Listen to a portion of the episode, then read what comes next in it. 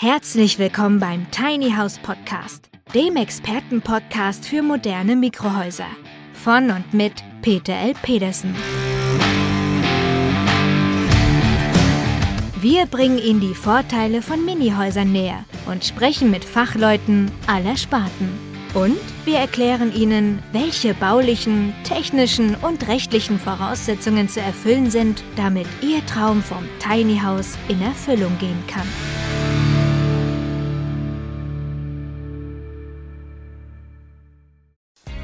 Im autarken Tiny House wohnen, das heißt kochen, essen, schlafen, duschen. Der ganze Alltag ohne Strom und Wärme von außen. Der Herd läuft mit Gas, der Kühlschrank hat nur wenig Energiebedarf. Ihr großes Ziel ist, noch vom Wasser- und Abwassernetz unabhängig zu sein. So unabhängig und komfortabel zu wohnen, davon träumen viele. Na, das ist doch endlich mal eine Ansage, von der man richtig träumen und in den Gedanken schwelgen kann, oder? Moin Moin, verehrte Tiny House Enthusiasten. Heute wollen wir uns über das Thema Autarkie hermachen.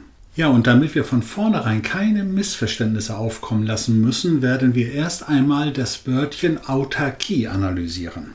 Was heißt denn Autarkie wirklich? Und dazu lass uns einfach mal bei Wikipedia hineinschauen. Dort lesen wir dann, Autarkie ist die wirtschaftliche Unabhängigkeit eines Privathaushalts, einer Region oder eines Staates durch die vollständige oder teilweise Selbstversorgung mit Gütern und Dienstleistungen.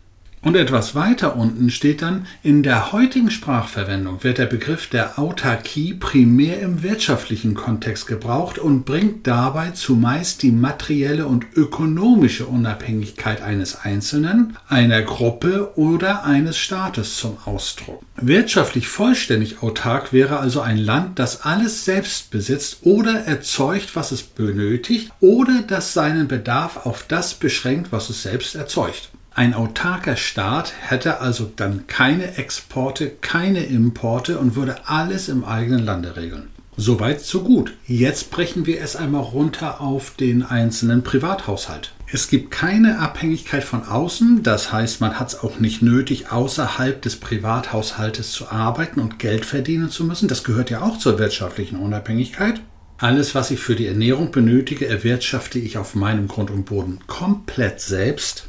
Alle Materialien, alle Werkzeuge produziere ich selbst. Ich kaufe nichts von außen ein. Keinen Fernseher, den baue ich selbst, keinen Herd, den baue ich selbst. Und auch den Computer, mit dem ich dann Videos für YouTube hochlade, um zu zeigen, wie toll ich autark lebe, den habe ich auch selbst produziert. Okay, jetzt mache ich hier mal einen Break, weil sonst habe ich Angst, dass mich der eine oder andere Hörer vielleicht für verrückt erklärt.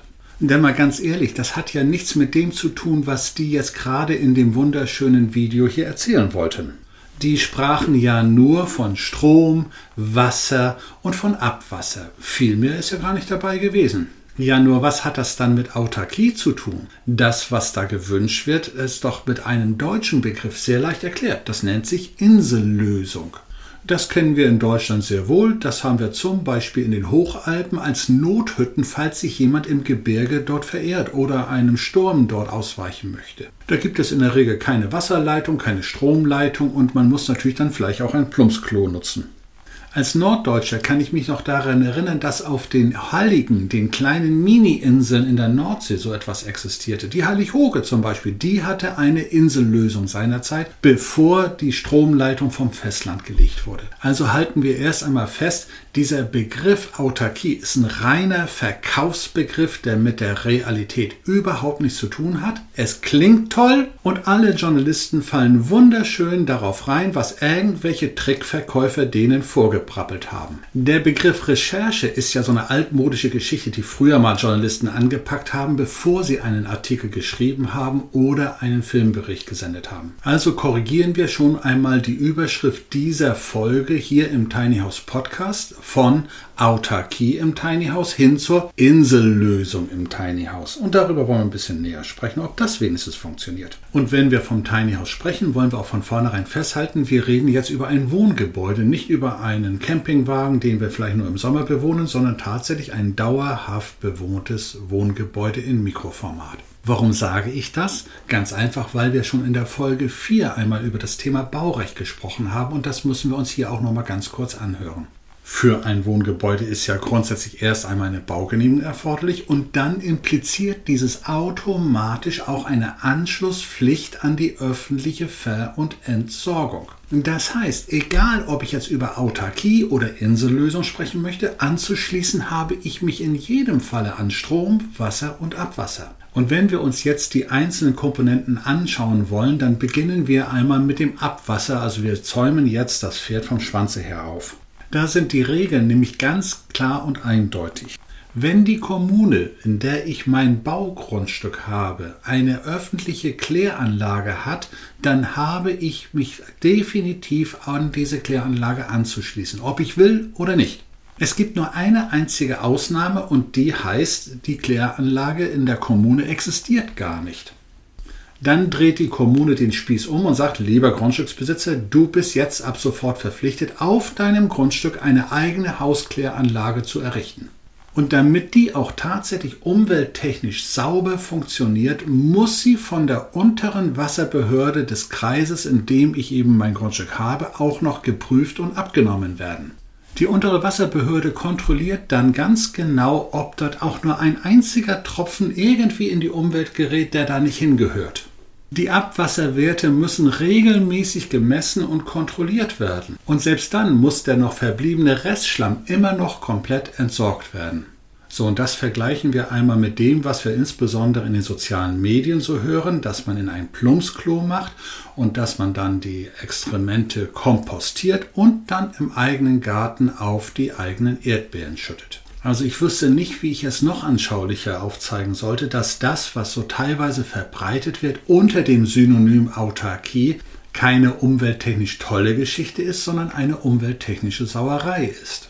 Und deshalb wundere ich mich, dass so manche Kommune, so manche Stadt irgendwelche wilden Bauwagenkommunen überhaupt nur leben lässt. Es genügt eigentlich der unteren Wasserbehörde einen Hinweis zu geben, dass die nicht vernünftig ihre Exkremente entsorgen. Und dann ist das Ding innerhalb weniger Tage oder Wochen erledigt. Also wenn der Bürgermeister nicht mit solchen Leuten sympathisiert, dann macht er es wie ein kleiner Bürgermeister aus der Nähe von Kiel, der genau das getan hat. Und innerhalb von vier Wochen war das Thema Bauwagenkommune erledigt, es wurde geräumt.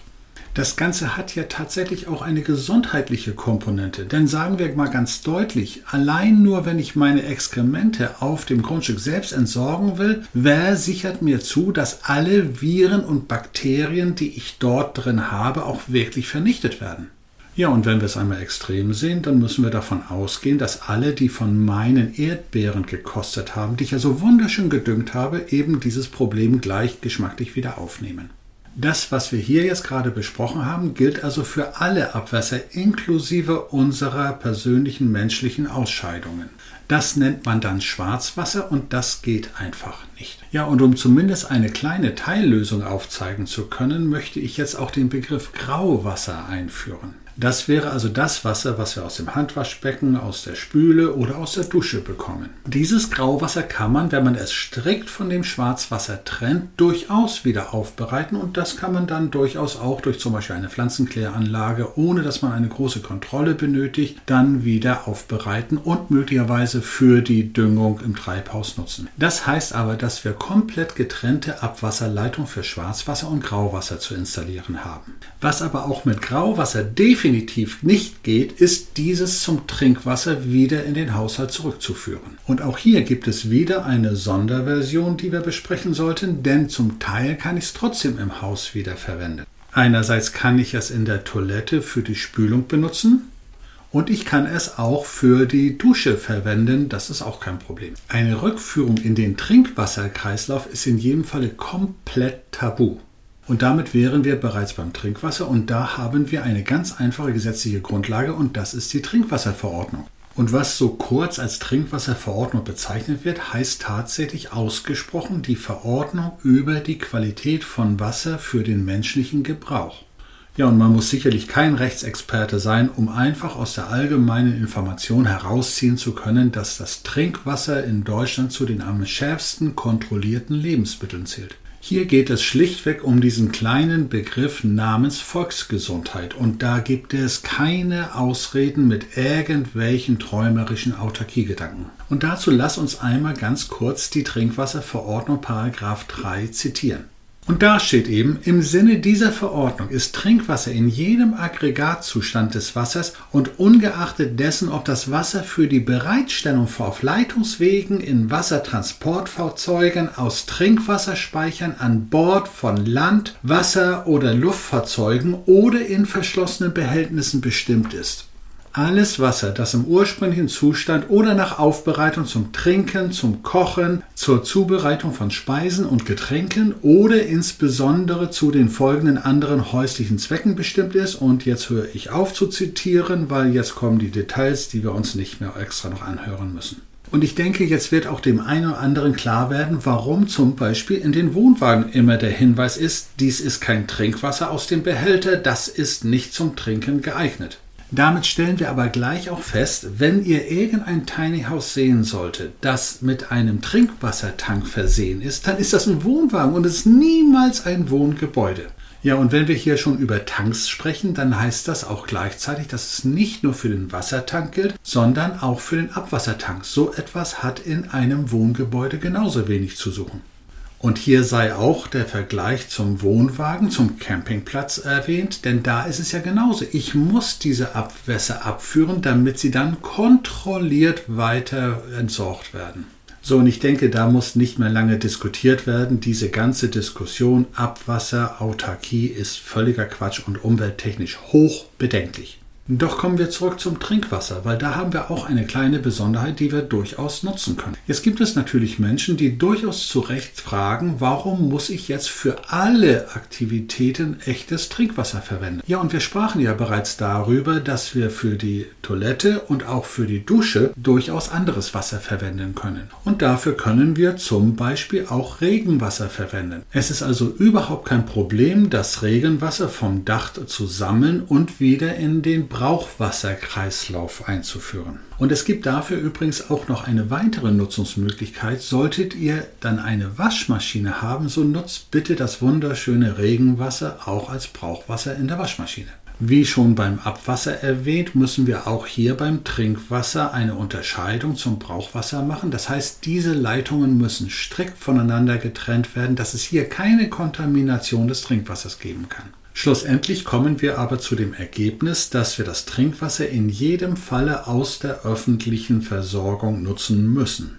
Beim Brauchwasser hingegen sind wir recht frei. Da steht es also dem nicht entgegen, dass wir das Regenwasser sammeln oder auch das Grauwasser wieder aufbereiten. Wenn ich solche Lösungen nutzen möchte, muss ich natürlich auch ein entsprechendes Leitungssystem einrichten und ich brauche Pumpensysteme, weil das Wasser muss ja bewegt werden. So, und dann kommen wir zu dem Thema Energie, zum Thema Strom. Ja, und da sieht es ganz genauso wie beim Trinkwasser aus. Ich habe mein Wohngebäude an die öffentliche Versorgung, auch an das öffentliche Energienetz anzuschließen, ob ich will oder nicht. Das heißt allerdings nicht, dass ich zwingend auch den Strom abnehmen muss. Hier habe ich selbstverständlich die Möglichkeiten, auch meinen eigenen Strom zu produzieren. Das wollen wir aber in einer der nächsten Folgen genauer besprechen. Denn ganz ehrlich gesagt, das Thema erneuerbare Energien und nachwachsende Rohstoffe füllt eine eigene Folge und deswegen würde es hier auch zu lang werden, darüber zu sprechen. So viel sei aber hier schon gesagt, also die Abnahmepflicht existiert nicht, nur die Anschlusspflicht. Ich kann und ich darf eigenen Strom produzieren. Allerdings darf ich euch gleich hier eine Hausaufgabe mit auf den Weg geben für die nächste Folge über erneuerbare Energien. Wie groß ist unser Dach vom Tiny House? Wie viel Strom könnte theoretisch produziert werden? Und das bitte nicht nur im sonnenreichen Sommer, sondern auch in der Winterzeit. Ja, und wann benötige ich denn den meisten Strom? Im Sommer oder im Winter? Okay, und damit vertagen wir dieses Thema in einer der nächsten Folgen. Kommen wir wohl zu dem energetisch wichtigsten Thema, das wir in unseren Breitengraden diskutieren sollten, der Heizung. Wir hatten ja bereits in der Folge Tiny House im Winter, als ich die Annabelle Beermann vom Hamburger Abendblatt bei mir hier hatte, darüber etwas intensiver diskutiert. Also ganz deutlich, wir werden es in der Winterzeit nicht hinbekommen, durch eigene energetische Maßnahmen die Heizung auf vernünftige Temperaturen hochzufahren. Und diese Aussage treffe ich einfach mal unter der Vermutung, dass nicht jeder einen ganzen Wald zur Verfügung hat, aus dem er dann sein Holz schlagen kann und darf. Ja, und wenn der Wald mir nicht selbst gehört, dann habe ich wieder keine Autarkie bzw. Insellösung, sondern bin wieder von außen abhängig. Und selbst wenn ich einen eigenen Wald hätte und mein eigenes Holz schlagen würde, hieße es noch lange nicht, dass es eine umwelttechnisch saubere Lösung ist, weil Feinstaubemissionen durch Holzkamine sind heute eine riesige Sauerei. Ja, und da beginne ich mich dann langsam zu ärgern, wenn irgendwelche Hersteller über Autarkie quasseln und dann Holzkamine einbauen. Und die Steigerung ist dann, wenn es auch noch für die Warmwasseraufbereitung genutzt wird, also noch schärfer umwelttechnisch negativ sein wird. Ja, und sorry, da kann ich es mir auch nicht verkneifen, einfach auch darauf hinzuweisen, bitte, wenn ich heiß Wasser über den Holzkamin erwärmen will, hieße das, dass ich auch im Sommer eine heiße Bude habe, um heiß Wasser zu bekommen. Kurzum, so einfach ist es offensichtlich nicht mit der Autarkie-Insellösung. Ja, und dann hätte ich noch ein ganz besonderes Schmankerl und ich weiß nicht, ob es euch bei dem Vorspann aufgefallen ist. Hört noch mal genau zu. Der Herd läuft mit Gas. Der Kühlschrank hat nur wenig Energiebedarf. Ihr großes Ziel ist, noch vom Wasser- und Abwassernetz unabhängig zu sein. Na, habt ihr den Systemfehler herausgefunden? Richtig. Wie kann ich von Autarkie quasseln, wenn ich einen Gasherd habe? Also wenn die Käufer dieses Tiny House schon auf die Verkäufersprüche hereingefallen sind. Okay. Aber die Journalisten, die diesen Dreh organisiert haben, haben auch nichts kapiert und nichts gemerkt. Ist das nicht oberpeinlich? Das heißt, die beziehen gerade mal die Tankstelle um die Ecke in ihre Autarkie-Gedanken ein, wo sie ihre Gasbuddeln abholen ja, und dann sprechen wir doch etwas genauer über Gas im Haus. Eigentlich sollte doch jedem geläufig sein, dass bei der Verbrennung von Gas zwei Stoffe entstehen können. Einerseits Kohlendioxid und andererseits Kohlenmonoxid. Ja, und das sind doch die Stoffe, die man gerade als umweltbewusster Mensch überhaupt nicht mehr produzieren will, oder? So, und dann kommen wir zu der Frage, was wir denn mit diesen beiden Stoffen Kohlendioxid und Kohlenmonoxid im Haus anstellen wollen. Die Antwort dürfte offensichtlich und klar sein. Wir müssen sie aus dem Haus raustransportieren. Nur wie macht man denn das? Und dazu erinnern wir uns einfach an den Sommerurlaub im Campingwagen. Da war nämlich genau das gleiche Thema. Da hatten wir ja eine Gasbuddel und einen Gasherd. Und der Hersteller des Wohnwagens hat jetzt zwei Öffnungen eingebaut. Eine in Bodennähe, in der Regel in der Tür und eine in der Decke. Warum? Nun, Kohlendioxid ist schwerer als Luft, also wird sie sich am Boden niederschlagen und muss über die Zwangsöffnung am Boden entsorgt werden. Und Kohlenmonoxid ist leichter als Luft, also muss es durch die Decke entsorgt werden. Das heißt also, wir benötigen bei einem Gasherd in einem Tiny House und eingedenk dieses ganz geringen Luftraumes in jedem Falle zwei Zwangsentlüftungen. Jetzt springen wir in die Winterzeit, wo wir ein gut gedämmtes Haus benötigen.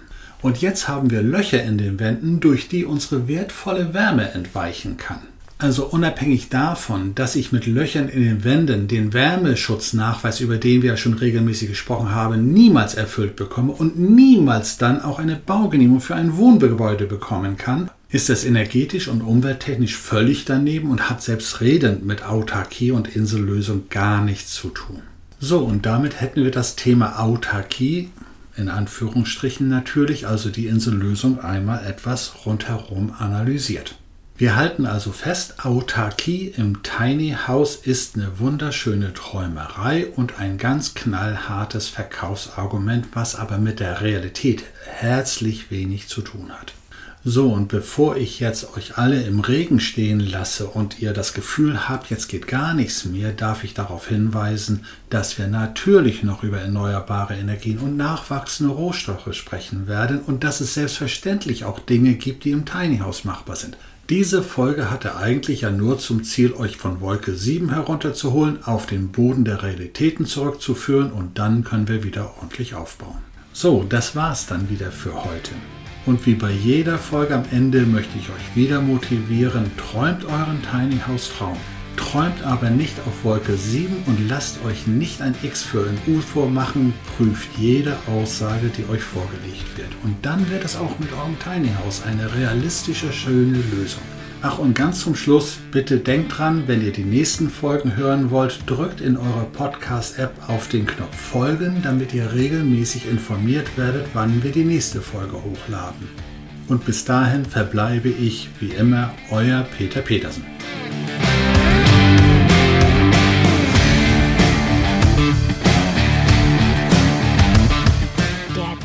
House Podcast ist eine Produktion der Berufsakademie Mecklenburg-Vorpommern in Zusammenarbeit mit der Rolling Tiny House GmbH. Wenn Sie mehr zu den Tiny Houses wissen möchten oder in einem Mini-Haus einmal Probe wohnen wollen, dann schauen Sie doch einfach auf www.rolling-tiny-house.de.